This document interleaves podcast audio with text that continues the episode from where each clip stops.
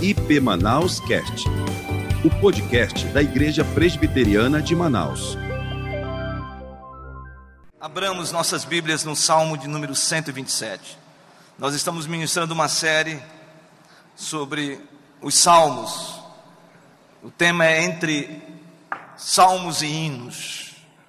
E hoje nós vamos meditar no Salmo de número 127. Baixa só um pouquinho o meu retorno, por gentileza. Obrigado, querido. Salmo de número 127, está ótimo. Estão me ouvindo bem? Quem está me ouvindo bem, diga amém. Salmo de número 127, diz assim a palavra do Senhor: Se o Senhor não edificar a casa, em vão trabalham os que a edificam. Se o Senhor não guardar a cidade, em vão vigia a sentinela. Inútil vos será levantar de madrugada, repousar tarde, comer o pão que penosamente granjeastes. Aos seus amados, ele o dá enquanto dormem.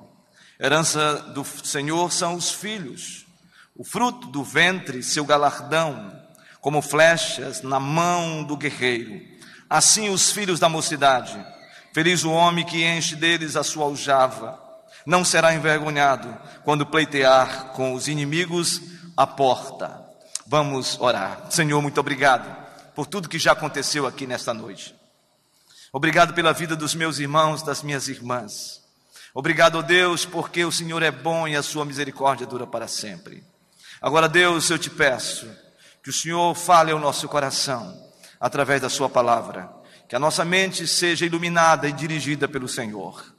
Para a glória e o louvor do Seu nome, em nome de Jesus. Amém. O salmo de número 127 é um salmo conhecido como Salmo de Romagem. É um salmo de peregrinação também conhecido como um salmo de degraus. Se você observar do salmo de número 120 até o de número 134, nós temos esse estilo poético, e não somente estilo poético, mas essa forma de do salmista salmodiar a Deus através desta visão, desta estrutura conhecida como salmo de romagem. E quando esses salmos eram entoados? Quando que eles eram cantados? O salmo mesmo já tem como característica, com a peregrinação. Quando os romeiros, quando os peregrinos, aqueles que judeus viviam na diáspora, ou seja, na dispersão fora de Israel, por causa da perseguição, os fiéis, os piedosos, pelo menos três vezes ao ano, eles subiam para Jerusalém para adorar a Deus. Eram nas grandes festas que eles faziam isso. Eles iam, subiam para Jerusalém nas festas do tabernáculos, dos tabernáculos, na festa da Páscoa e do Pentecostes. E a ideia de subir para Jerusalém e ir ao templo tinha uma conotação a conotação de ir para adorar a Deus, para entregar os dízimos as ofertas, para fazer sacrifícios e principalmente para ler a Torá, a lei do Senhor. Então, os peregrinos que saíam desses lugares longínquos, da Ásia, da Mesopotâmia, da África, também do mundo greco-romano, toda essa gente judia, iam para Jerusalém adorar o Senhor. E não somente essa gente, mas aqueles que estavam também na Galiléia, aqueles que estavam na Pérea, aqueles que estavam na região de Samaria, subiam para Jerusalém para adorar. Este salmo era salmodiado exatamente quando os peregrinos iam em direção a Jerusalém. Então eles entoavam, eles cantavam esse salmo dizendo: Se o Senhor não edificar a casa, em vão trabalham os que edificam. Se o Senhor não guardar a cidade, em vão vigia a sentinela. Mas mais do que isso, este salmo foi escrito por Salomão.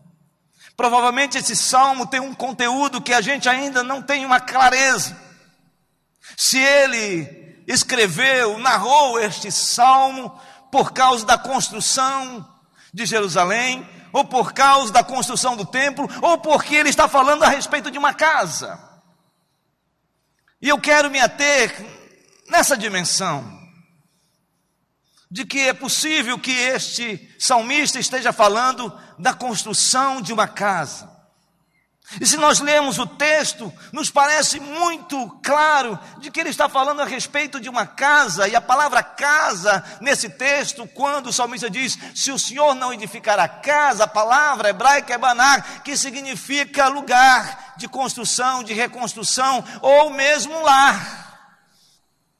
Então, gostaria de pensar com vocês hoje a respeito do tema reconstruindo a nossa casa. Reconstruindo a nossa casa. E pelo menos quatro aspectos me chamam a atenção nesse texto, que eu quero discorrer com você. Eu quero pensar com você nessa noite. O primeiro é que se a gente quer reconstruir de fato a nossa casa, é preciso ter Deus como edificador da nossa casa. É preciso ter Deus como edificador da nossa casa. E o verso de número um começa dizendo isso. Observe o texto. Se o Senhor não edificar a casa, em vão trabalham o quê? Os que a edificam. Ele está dizendo de que é inútil você, pela sua própria força, pelo seu próprio esforço, tentar de todas maneiras fundamentar a sua casa nos seus pressupostos. Eu sei, irmãos, que nós estamos vivendo num tempo desafiador para a família, desafiador para as nossas casas. Nós temos sido minados e nós temos sido alvos, muitas vezes, de uma ação terrível que esse mundo que nós vivemos tem desferido contra as nossas famílias, contra as nossas casas e contra a igreja. Nunca se viu tanto divórcio como temos visto nos dias atuais. As estatísticas dizem claramente isso. Nunca se viu o alto nível de pedofilia como nós temos visto, o ataque, a afronta contra crianças vulneráveis e incapazes. Nunca se tem visto tanto litígio entre marido e mulher, entre pai e filho, pais e filhos. Nunca se viu tanta violência doméstica. Nunca se viu tanta gente vilipendiando suas esposas, suas mulheres, como nós temos percebido nos dias de hoje, porque estão estampados nos jornais televisivos todo dia. Nunca se matou tanto mulheres como temos, temos visto nos dias de hoje em relação aos seus, seus maridos fazendo isso com as suas companheiras. Nunca se viu tantas famílias sofrendo por causa do índice exorbitante, avassalador das drogas em relação aos nossos filhos. Aqui mesmo no Amazonas, se você não sabe, mas nessas comunidades ribeirinhas, onde a igreja está engajada, onde a igreja está inserida na proclamação do Evangelho, tem sido de maneira exponencial o nível de drogas no meio dos jovens. É fato que nós estamos nos deparando com esse grande desafio, e mais, diante de tudo isso que nós temos passado, diante de tudo isso que nós temos enfrentado, eu posso desafirmar que não é e não pode ser, e talvez você esteja pensando de que todo esforço que você está fazendo em relação ao seu lar, e você em vida, você faz todas as formas possíveis para tentar que o seu lar tenha paz, e você percebe que cada vez mais o seu lar está tensionado, as lutas estão vindo de fora para dentro e de dentro para fora. Você percebe que através do seu esforço, você sente que você não tem conseguido, sabe por quê? Porque todo o nosso esforço será vão se o Senhor não estiver edificando a nossa casa. Me chama a atenção Jesus falando, compartilhando Mateus capítulo 5 ao capítulo 7. Jesus falando com uma multidão que está perto do mar da Galileia, e ele então prega o sermão que fala sobre as virtudes, a praticidade da vida cristã. Ele então tece ali o sermão da montanha para aqueles que estão ouvindo, que estão ali para ouvi-lo.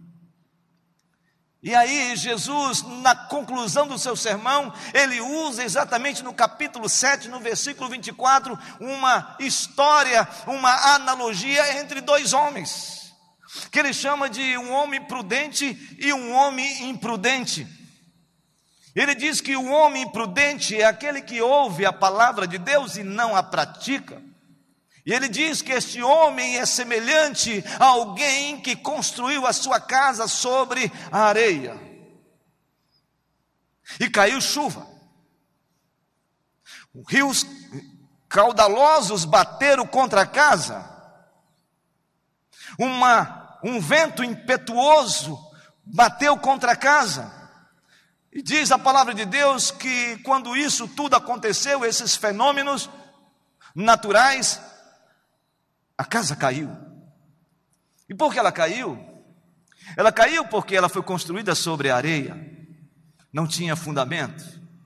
Então Jesus diz que este é um homem prudente, que construiu a sua casa sobre a areia. Mas ele fala de um homem prudente. Ele diz que o homem prudente é aquele que construiu a sua casa sobre a rocha. Este homem prudente é aquele que ouve a palavra de Deus e a pratica.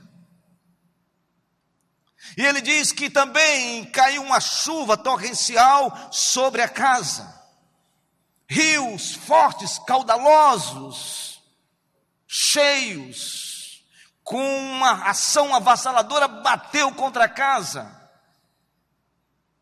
Um vento uivante, fortíssimo, como se fosse uma tempestade, bate contra a casa. E o texto diz que a casa não caiu. E por que a casa não caiu? Porque a casa foi construída sobre a rocha. Ela tinha fundamento, ela tinha alicerce. O que Jesus está dizendo é de que o homem prudente é aquele que ouve a palavra de Deus e a pratica, porque ele edifica a sua casa sobre a rocha, e a rocha é Jesus Cristo. Meu irmão, minha irmã, eu não sei quais ventos têm soprado contra a sua casa. Eu não sei qual, quais rios têm batido de uma maneira terrível contra a sua casa. Eu não sei que tempestade, que vento tempestuoso, fortíssimo tem batido contra a sua casa. Mas o que eu sei é que a sua casa continua firme, a sua casa continua ainda alicerçada, porque a sua casa está firmado em Jesus Cristo, a rocha, a pedra angular, aquele que sustenta, aquele que fortalece, aquele que edifica, aquele que alicerça a nossa casa. Por isso, se o Senhor não edificar a casa, em vão trabalham os que a edificam. Esse é o nosso Deus, um Deus edificador de casas. Mas há uma segunda lição nesse texto. E a segunda lição de gente que está reconstruindo suas casas, precisamente ter o nosso Deus como um Deus protetor. Um Deus protetor. Versículo de número do, verso de número 2, perdão. Inútil vos será levantar de madrugada, repousar, melhor, verso de número 1. Um. Se o Senhor não guardar a cidade, em vão vigia a sentinela. Vou repetir, no verso 1: Se o Senhor não guardar a cidade, em vão vigia a sentinela. Era muito comum nas grandes muralhas construídas, e no caso, olhando para Jerusalém, ter vigias, ter gente que ficava ali observando como se fosse um atalaia verdadeiramente falando, e ali então ele ficava observando as forças contrárias, o inimigo vindo para atacar. Então, essas sentinelas estavam sempre observando. Mas o que o texto diz é que por mais que sentinelas, guardas estejam vigiando, se o Senhor não guardar a cidade, se o Senhor não guardar a casa, em vão, é inútil qualquer tipo de alerta, vigia, pessoas que estejam antenadas para as questões que talvez você esteja enfrentando. Quando o inimigo vem sobre as nossas vidas. E aqui, eu preciso trazer à memória dos irmãos algumas questões que eu reputo serem importantes. Primeiro, que tem muita gente que fica dizendo assim: tudo é o inimigo. Todas as vezes que as pessoas falam da Bíblia, fala do inimigo. E por que que se fala do inimigo? Porque a Bíblia fala a respeito disso. A Bíblia diz que o inimigo é o pai da mentira. Que o inimigo é como um ladrão que veio matar, roubar e destruir. Que o inimigo veio após 40 dias e 40 noites de jejum de Jesus, quando ele foi levado pelo Espírito para o deserto para tentá-lo. Tentar o filho de Deus tentar no seu corpo, tentar no seu psicológico, tentar na sua vaidade. Se és filho de Deus, transforma essas pedras em pães. Se és filho de Deus, lança-te desse pináculo e se joga, porque os teus anjos vão te sustentar. Se és filho de Deus, então se prostra diante de mim, porque se você se prostrar, eu vou te dar todos os reinos deste mundo. Se você me adorar. Então, nós precisamos entender de que nós, como família, estamos diante de enfrentamentos espirituais. Quantas famílias não estão sendo atacadas? Quantos lares não estão sendo atacados pelas forças do mal? Quantas pessoas não estão com seus flancos, com as suas brechas abertas por algum motivo e o inimigo tem vindo para destruir literalmente? Eu posso lhe afirmar que o inimigo quer destruir a sua vida, tal qual ele quer destruir a igreja. Em Lucas capítulo 11, Jesus cura um jovem de mudez, um homem. A Bíblia diz que aquele jovem, aquele homem sofria de mudez porque um espírito maligno estava sobre ele um demônio. É lógico, nós sabemos que há anomalias físicas que é de cunho biológico, físico ou psicológico, que isso faz parte das vicissitudes da vida. Mas o texto de Lucas capítulo 11 diz que aquele homem sofria de mudez, ou seja, ele era mudo porque um demônio estava sobre ele. E quando Jesus cura, liberta aquele homem, rapidamente ele deixa de ser mudo e começa a falar. Os religiosos, fariseus, escribas e, e, e saduceus disseram: ele, esse que expulsou, ele tem parte com Beuzebu. Na verdade, deve ser Beuzebu. E Jesus disse que não. Como que um demônio pode expulsar outro demônio? Como que reino dividido não vai subsistir, e casa sobre casa vai cair. Se as próprias forças entrarem num litígio, estou falando do ponto de vista maligno. E depois que Jesus defende de maneira apologética que ele é o Filho de Deus, que ele está ali como sendo o instrumento de libertação daquele homem, Jesus conta uma história. E a história que Jesus conta é que uma casa, uma casa que está ali, uma família, porque a palavra casa é oikodomel no texto, em outras palavras, é um lar, gente morando. O inimigo vem chamado valente, entra na casa, expolia a casa, se apropria da casa, toma os bens e toma conta da casa. E as pessoas são dominadas, as pessoas são opressas, as pessoas estão totalmente anestesiadas pela ação do diabo. Mas o texto diz que Jesus, Ele é o mais valente. E o mais valente, quando ele entra na casa onde está o valente, ele expulsa o valente, ele destrói o valente, ele bane o valente, ele exerce a vitória sobre o valente, e o valente bate em retirada, porque na casa quem reina a partir daquele momento é o mais valente, e o mais valente é Jesus.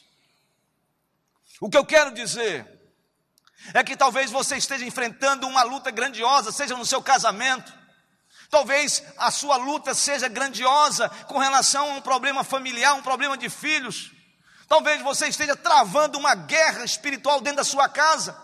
E talvez o inimigo esteja cirandando a sua casa. Talvez o valente esteja gerando instabilidade na sua casa. E você muitas vezes não está tendo discernimento espiritual do que está acontecendo.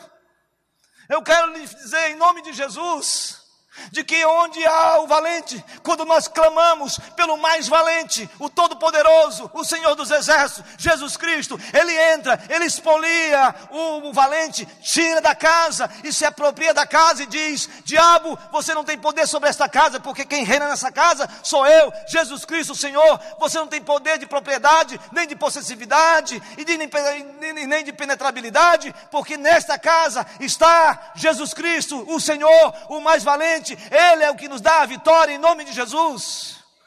Então você precisa começar a ter ousadia, precisa ter uma santa ousadia. Quando há luta dentro de casa, quando há tantas brigas, quando há tantos desacordos, quando há tanto litígio, quando há tanta crise, você vive o tempo todo discutindo, reclamando, e você muitas vezes não sabe por que vocês estão discutindo. Vocês precisam parar e clamar a Deus. Sabe, tem muita gente recorrendo a tantas pessoas para resolver o seu problema, e na verdade, nós já temos a solução, é Jesus Cristo. Clame a Deus, clame a Deus, peça a Deus, Senhor, vem nesse lugar e manifesta a tua proteção, a tua guarda, e faz com que a minha família seja resguardada, guardada, porque o Senhor é o Senhor da minha casa. Mas Há um outro problema dentro da nossa casa, que não é uma ação maligna a princípio, não é uma ação onde a gente percebe o protagonismo do diabo dentro da nossa casa, destruindo o nosso lar. Às vezes, a nossa batalha é mais sutil, porque às vezes nossas lutas começam não por causa dessas forças invisíveis, tenebrosas, que vêm acachapar a nossa vida. Talvez o nosso problema seja aquilo que nós encontramos na Bíblia, as três dimensões do enfrentamento que nós passamos neste mundo. A Bíblia diz que nós temos um grande enfrentamento. Nós lutamos contra o mundo, e lá em 1 João capítulo 5, versículo 19 diz: Este mundo, todo este mundo, o mundo inteiro, jaz no maligno. Então, há uma batalha sendo travada. Mas eu já falei sobre o maligno. Mas há uma outra luta que nós travamos, não só o mundo e não somente em relação ao diabo. Nós travamos uma luta contra a carne contra a carne, contra a nossa natureza. E eu quero que você abra a palavra de Deus em Efésios capítulo 2. Paulo está falando com a igreja de Éfeso, no capítulo 2. No capítulo 2 ele fala à igreja de Éfeso o seguinte no versículo 1: Ele vos deu vida, estando vós mortos nos vossos delitos e pecados nos quais andaste outrora, segundo o curso deste mundo, segundo o príncipe da potestade do ar, do espírito que agora atua nos filhos da desobediência, entre os quais também todos nós andamos outrora, segundo as inclinações da nossa carne, fazendo a vontade da carne, dos pensamentos, e éramos por natureza filhos da ira, como também os demais. Paulo aqui está falando para a igreja de que antes de conhecer, antes de termos a vida, antes de recebermos a graça irresistível, nós vivíamos sendo conduzidos pelas obras da carne, pela natureza carnal, pela natureza adâmica. Mas a pergunta é: por que Paulo também está falando à igreja a respeito disso? Porque Paulo sabia claramente de que aqueles que foram alcançados pela graça de Deus também travam uma luta interna na sua alma o tempo todo. É um ledo engano, é uma falácia. Quem diz que por ter recebido Cristo e por ser uma nova criatura, não travam uma luta ainda com a sua natureza pecaminosa que está aqui dentro. Paulo escrevendo aos Gálatas, no capítulo 5, versículo 16, ele diz: Digo, porém, andai no espírito, e jamais satisfarei os desejos da carne, porque a carne milita contra o espírito, e o espírito contra a carne, porque são opostos entre si. O que ele está dizendo é que há uma batalha aqui entre o velho Francisco e o novo Francisco. Quanto mais o Francisco esse novo que foi alcançado pela graça de Deus, lê a palavra, vive em oração, tem dimensão de humildade diante de Deus, procura viver uma vida de oração, uma vida na palavra de Deus, uma vida de sensibilidade, uma vida de comprometimento com Deus, uma vida de obediência a Deus, a santidade cresce e o novo Francisco começa a crescer dentro e ele então consegue claramente discernir o que está acontecendo e, e as tentações que estão vindo. Mas quando o velho Francisco não ler a Bíblia, não ora, não vive uma vida de integridade diante de Deus, de obediência a Deus, de submissão a Deus, de reconhecer a Deus, o velho Francisco cresce. E quando o velho Francisco cresce, é só jabá, é só carne. Você está entendendo o que eu estou falando? O que eu estou dizendo é de que muitos dos nossos, das nossas lutas e muitas das nossas pretensas derrotas se dão por causa da nossa carne, não é coisa do diabo, são as brechas que nós abrimos, são os flancos que nós deixamos abertos. Isso é sério, é obra da carne, é a luta, é a tentação por causa de muitos casamentos estão, estão à deriva e estão quase a falir-se. Por causa do quê? Por causa da obra da carne, da natureza pecaminosa, da falta de, de submissão a Deus, de reconhecer que Deus, somente Deus, tem o poder de mortificar a nossa carne. Porque as pessoas hoje estão separando.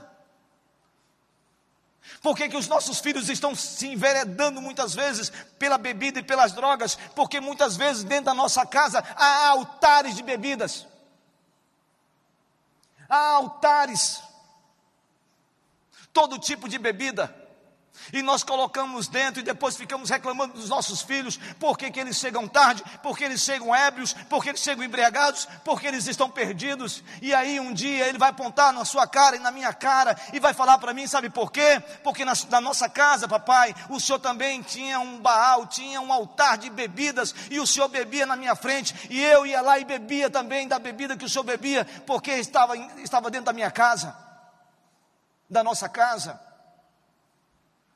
Então, esta, este é o desafio, e aí a gente fica chamando, clamando misericórdia, quando a gente precisa tomar uma decisão, uma postura correta, A gente tem que mortificar a nossa carne e falar: ah, eu vou lutar pelo meu casamento, eu vou lutar pela minha esposa, eu vou lutar pelo meu esposo, eu vou lutar pelo meu filho, pela minha filha, eu vou mortificar a minha carne em amor a Deus, a temor a Deus, porque quando eu casei, eu não casei simplesmente por sentimento, eu não casei simplesmente porque, ah, eu gostei da pessoa, eu casei porque eu fiz uma aliança diante de Deus, e essa aliança é inquebrável diante de Deus.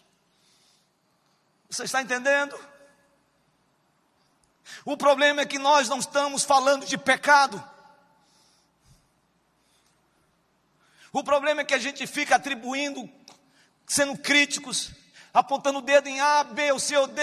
A gente começa a falar de todo mundo, a gente começa a reclamar de todo mundo, e na verdade o que está acontecendo é que nós estamos vivendo uma vida carnal, e essa carnalidade abre brecha para a gente ser uma pessoa insensível, crítica, sem nenhuma percepção de sensibilidade espiritual na nossa vida. Por isso, que a gente tem que clamar a Deus, Senhor, restaura a minha vida, restaura a minha vida, guarda a minha casa, guarda a minha alma, guarda os meus pés, para que ele não tropece. Faz isso, Senhor, na minha vida. Meu irmão, minha irmã, quando a gente começa a falar muito dos outros, é porque a gente tem que olhar para dentro de nós. Há um ditado que alguém diz que de tanto a cotia olhar para o rabo do macaco ficou sem rabo. O problema é esse, é que a gente olha muito para os outros e não olha para a gente olha para a gente, para a degradação, a depravação interna da nossa vida, para as mazelas, para as fragilidades, para os pecados que tenazmente nos assediam. Essa é a nossa luta. Essa é a batalha. A gente precisa ser confrontado com isso. A gente precisa ser confrontado com o nosso pecado. Um dia eu fui confrontado com um pecado terrível da minha vida e eu falava: Deus, eu não suporto, eu não aguento esse confronto.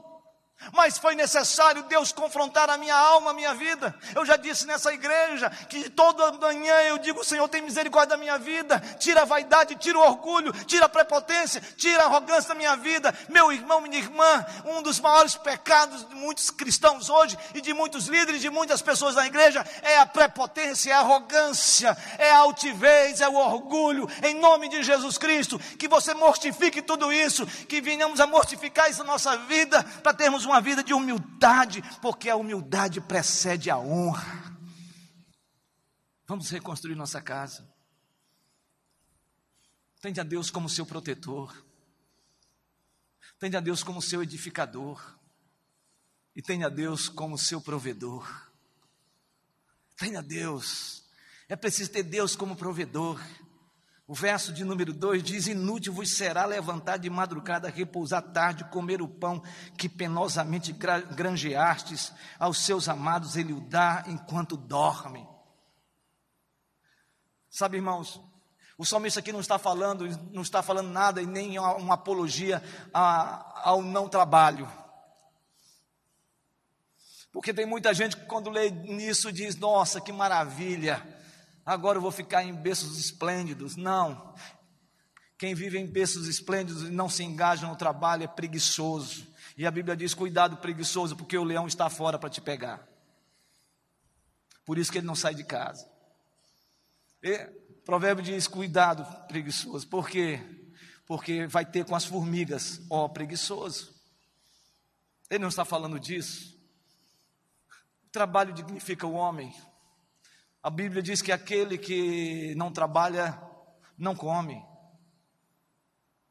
Então é importante nós trabalharmos, é importante nós reconhecermos o trabalho.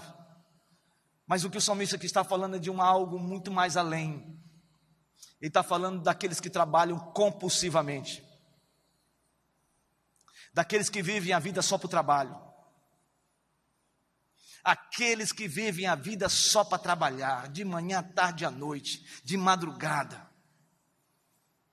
Gente que acha que tudo que ele conquistou foi ele e fruto do trabalho dele, e que Deus não está nessa relação, porque ele se acha todo poderoso, quase que ele diz: sem mim, que nem Jesus falou, nada podeis fazer. Mas aqui há algo sério. A minha preocupação são com irmãos e irmãs, pessoas que estão dando tanta ênfase ao trabalho o tempo todo, que estão esquecendo da sua vida cristã, da sua vida com Deus, da sua intimidade com Deus, da sua vida de oração, da sua vida de leitura da palavra de Deus. Mais do que isso, o que me preocupa é que tem muita gente trabalhando tanto e perderam de vista algo importantíssimo. E aqui, papai, eu quero dizer algo para você, homem, quero dizer algo para você, pai de família. Se você está trabalhando tanto, tanto, tanto, tanto, e você bate no peito e diz para a sua família: Eu estou trabalhando, eu estou trabalhando, não está vendo que eu estou trabalhando? Cuidado, talvez você esteja sendo omisso no seu sacerdote dentro da sua casa. Talvez o fato de a sua casa ou da sua casa estar vivendo uma conturbação, um problemaço, é porque você está ausente como sacerdote do seu lar, você está colocando na sua esposa todo o projeto de liderança da sua casa, quando você, pai, quando você, marido, quando você, homem da casa, foi chamado para ser o cabeça ou a cabeça desta família, você é o sacerdote da sua casa e não se omita nisso. Talvez você esqueceu de abrir a porta do quarto do seu filho e ir lá quando ele está dormindo, estender as mãos e abençoá-lo e orar pela vida dele. Talvez as derrocadas do seu filho seja exatamente porque não tem um pai pai intercessor pelo filho e pela filha. Isso serve para as mulheres também. Por que, que Jesus falou em Mateus capítulo 6, versículo 33? Buscai primeiramente o reino de Deus, e as outras coisas vos serão acrescentadas. Porque Ele está dizendo que Ele é que provê todas as coisas. Você está trabalhando porque Ele está provendo todas as coisas. Você está respirando porque Ele é um Deus que está te provendo. Você está caminhando porque Ele está te sustentando, trazendo provisão para você e sua casa. E quando você estiver dormindo, descansando, saiba que Ele vai estar continuamente operando na sua vida. Eu creio, irmãos, que a igreja está precisando de homens e mulheres que exercem sacerdócio dentro de casa. Reclamamos dos nossos filhos, reclamamos muitas vezes das posturas dos nossos filhos, reclamamos dos comportamentos dos nossos filhos, mas muitas vezes os nossos filhos replicam só aquilo que eles veem em nós como reflexo. O salmista termina esta mensagem fazendo uma conclusão. Ele fala desse Deus que é edificador, ele fala desse Deus como protetor, ele fala desse Deus como provedor, e ele fala que se a gente quer reconstruir uma, uma casa, a gente precisa entender que nós temos um Deus abençoador. Verso 3 diz assim: herança do Senhor são os filhos, o fruto do ventre de seu galardão, como flechas na mão do guerreiro, assim os filhos da mocidade. Feliz o homem que enche deles a sua aljava, não será envergonhado quando pleitear com os inimigos à porta. O salmista encerra esse salmo cantando, louvando, ele começa a reconhecer que a família dele é protegida, é guardada, é edificada por um Deus abençoador. Os seus braços, as suas mãos estão sobre as casas. Está sobre a casa do salmista. A geração dele está sob a proteção desse Deus poderoso e abençoador. Talvez seja isso que a nossa geração precisa ouvir. Talvez você, meu irmão, minha irmã, precise restaurar, reconstruir, voltar, se reconciliar, buscar a Deus, intimidade com Deus, presença de Deus, para que os seus filhos vejam em você um exemplo. A propósito, hoje à tarde, eu recebi uma mensagem do meu filho Lucas. Meus olhos ficaram todos marejados. Ele disse assim: Pai, feliz Dia dos Pais, eu te amo, você é um exemplo para mim. Que responsabilidade. Ouvi isso de um filho de 34 anos. Existe coisa melhor Existe tesouro melhor? Existe coisa melhor? De ouvir de alguém que cresceu conosco, caminhou conosco, saiu de casa para a faculdade, casou, hoje com o filho Matias, enviou uma mensagem dessa. É isso que nós queremos que as nossas gerações ouçam e vejam, mamãe, papai, o meu tio, minha tia, o meu avô, a minha avó falaram de Jesus para mim. Eles eram paradigmas, exemplos para a minha vida. E se eu estou aqui, é porque a bênção de Deus estava sobre o meu pai, a minha mãe, sobre o meu avô, a minha avó.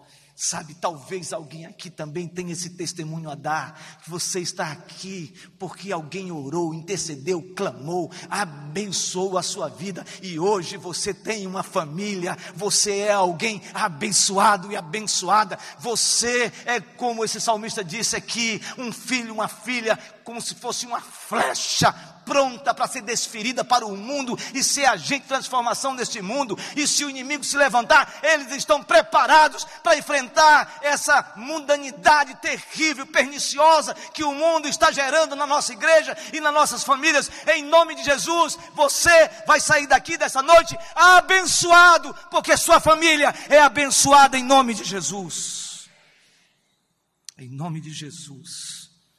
Em nome de Jesus.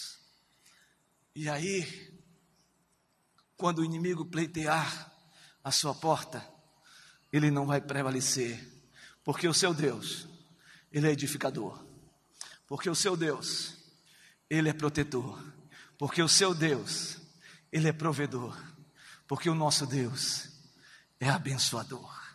Que seja assim nesta noite, em nome de Jesus. Amém. Queridos, eu quero fazer um convite hoje, fiquemos todos de pé. Eu quero fazer um convite. Hoje pela manhã eu fiz esse convite, e eu quero também fazer esse convite hoje para você. Eu quero fazer esse convite para a família que está aqui. Eu quero falar, quero fazer esse convite para o cônjuge. Eu quero fazer esse convite para você que está sozinho. Eu quero fazer uma oração de bênção sobre a sua vida. Eu quero orar abençoando a sua vida, abençoando a sua família. Para que você reconstrua, ou você construa, ou você continue reedificando a sua casa sobre a rocha que é Jesus. Se você está enfrentando uma luta familiar, esta é a hora. Porque a oração que eu vou fazer aqui é uma oração de bênção para Deus fazer algo novo na sua trajetória e que a sua casa esteja envolta com a presença santa, bendita do anjo do Senhor. Nós vamos adorar a Deus com um cântico. Eu pedi para trocar o cântico, não sei se. Vamos ficar, cheguem mais perto, por favor. E quem deseja uma oração, eu quero fazer oração aqui, na frente com você. Eu quero orar com você, com a sua família, Quero orar uma oração de bênção, de bênção sobre você, sobre a sua casa. Vamos adorar, irmãos? Enquanto você vem, pode chegar em todos os lugares. E você coloque a sua vida diante de Deus. Senhor, eu quero experimentar isso. Senhor, eu quero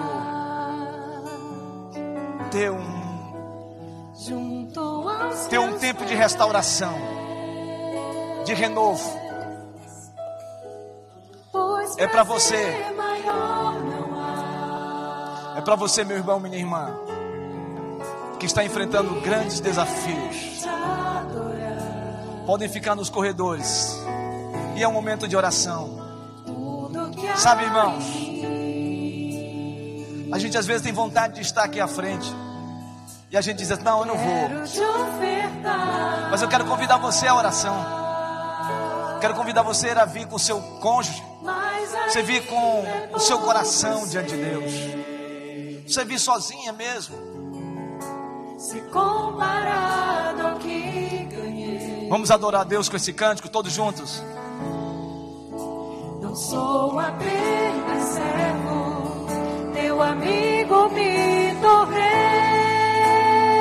Vamos adorar fortemente. Te louvarei, Senhor.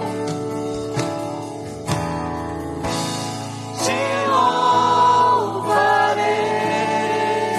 Não importam as circunstâncias.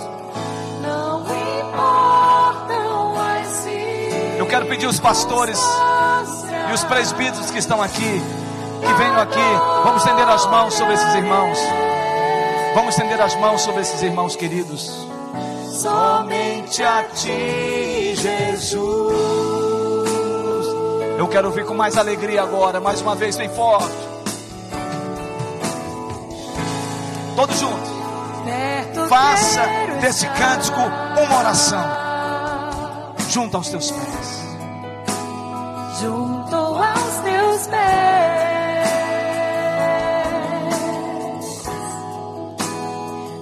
Prazer maior não há que me render e te adorar. Ó oh, Deus, tudo que há em mim, ó oh, Espírito Santo, diga. Quero te ofertar. Declare ao Senhor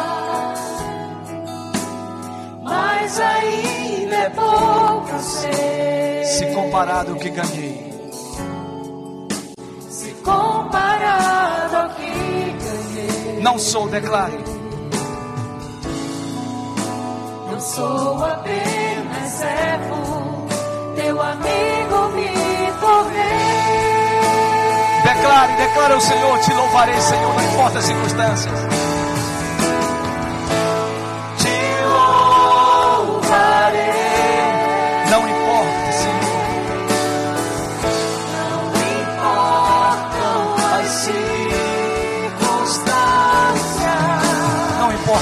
Circunstâncias.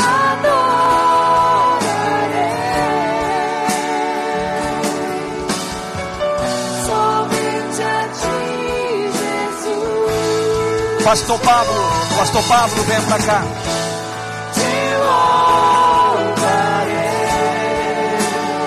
Não importa as circunstâncias.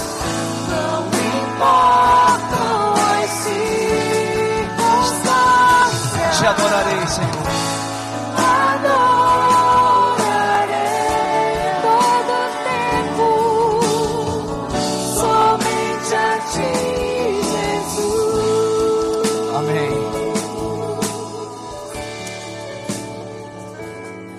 Vamos chegar pertinho dos irmãos aqui. Chegue bem perto dos irmãos.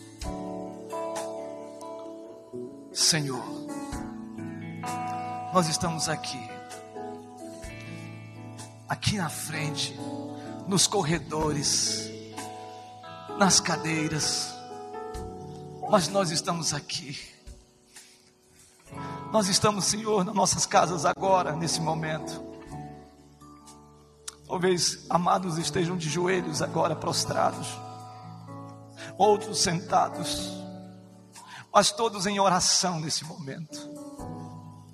Ó oh, Senhor, guarda nossa casa, guarda o nosso casamento, protege a nossa família. Senhor, que o Senhor possa ser o provedor da nossa vida. Senhor, rege a nossa casa. Senhor, abençoa agora a nossa casa. Abençoa, Senhor. Abençoa, Senhor. Abençoe os casamentos, as famílias, as casas. Senhor Deus, abençoe nossa geração em nome de Jesus. Senhor, abençoe aqueles amados que estão agora assistindo esse momento, cultuando o Senhor. Meu Deus, vem com teu bafejo do teu espírito e derrama uma unção poderosa aqui nesta noite sobre os lares porque é tempo de reconstrução, é tempo de reedificação, é tempo de construção, é tempo de renovo, é tempo de recomeço, Senhor.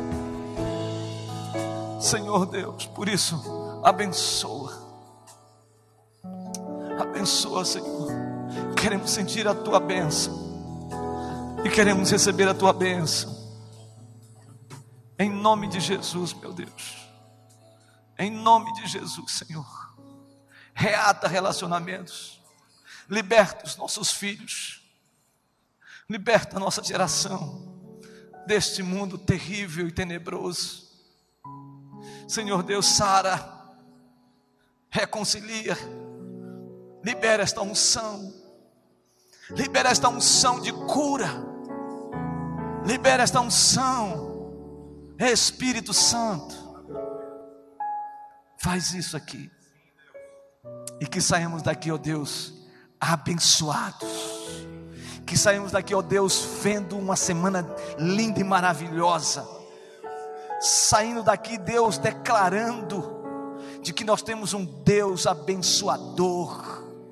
Um Deus que não está com a sua mão e o seu braço encolhido, mas está estendido para nos abençoar e que o Senhor nos abençoe com toda sorte de bênçãos espirituais, para a glória do Teu nome, em nome de Jesus. Amém, Senhor. Você pode dar um abraço na pessoa que está pertinho de você, talvez você esteja aí perto, né? Que Deus abençoe.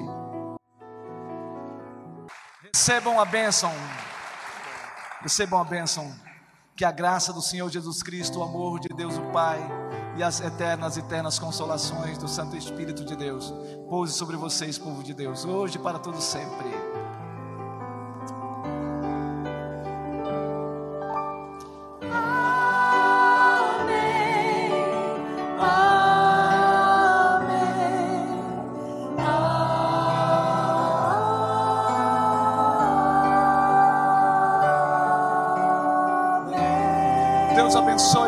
Semana de vitória.